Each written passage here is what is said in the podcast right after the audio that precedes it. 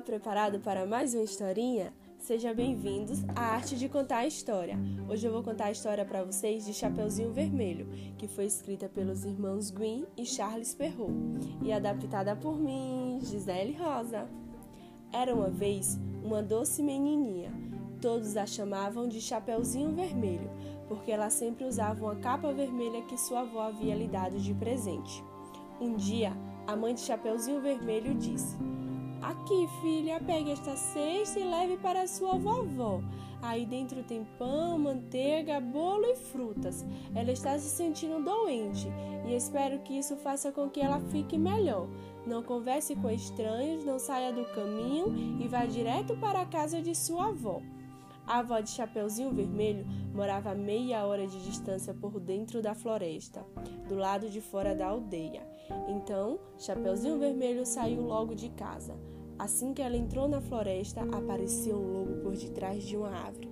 Ela não se assustou, porque ela não sabia que lobos são perigosos. Bom dia, Chapeuzinho Vermelho. O lobo cumprimentou. Bom dia, senhor lobo. Ela respondeu. Para onde você vai?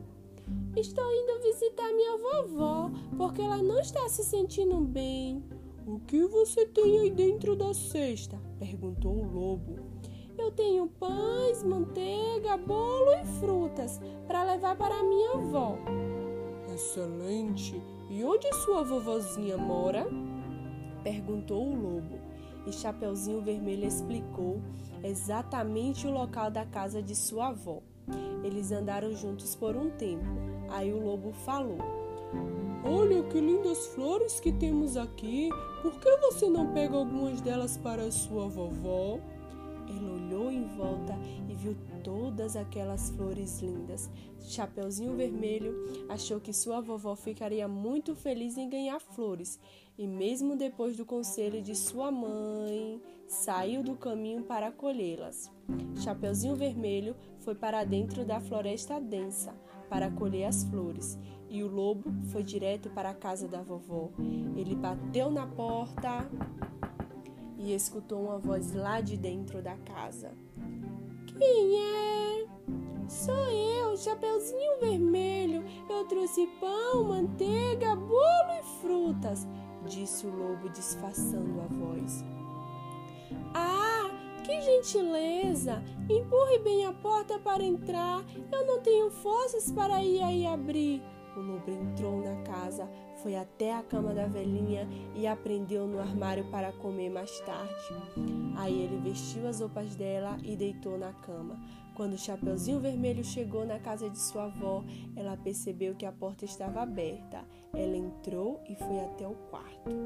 Normalmente, ela se sentia muito feliz na casa de sua vovó, mas naquele dia havia algo de estranho. Bom dia, disse Chapeuzinho Vermelho, mas ninguém respondeu. A vovó estava com aparência estranha. Nossa, avó, que orelhas grandes você tem! exclamou o Chapeuzinho Vermelho. É para te escutar melhor, o lobo respondeu, disfarçando a voz.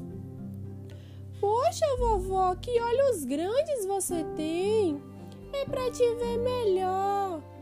Vovó, que mãos enormes você tem! É para te tocar melhor, o lobo disse. Uau, vovó, que boca enorme você tem! exclamou Chapeuzinho Vermelho.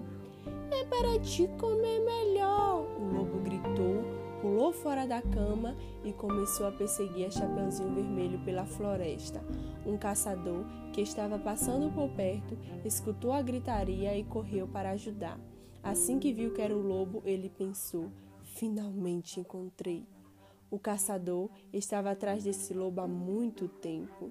Ele conseguiu alcançar o lobo e capturou, salvando a Chapeuzinho, que disse: Obrigada, precisamos agora descobrir onde está a minha vozinha.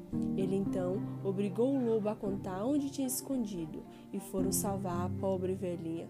Depois disso, mandou o lobo para um lugar onde nunca mais pudesse perseguir nem comer ninguém. Os três então foram comer o bolo e frutas que a Chapeuzinho tinha levado para a vovó, felizes em saber que o lobo não seria mais um perigo para eles. Depois desse dia, ela decidiu nunca mais sair do caminho e escutar com mais atenção o que sua mãe tem a dizer.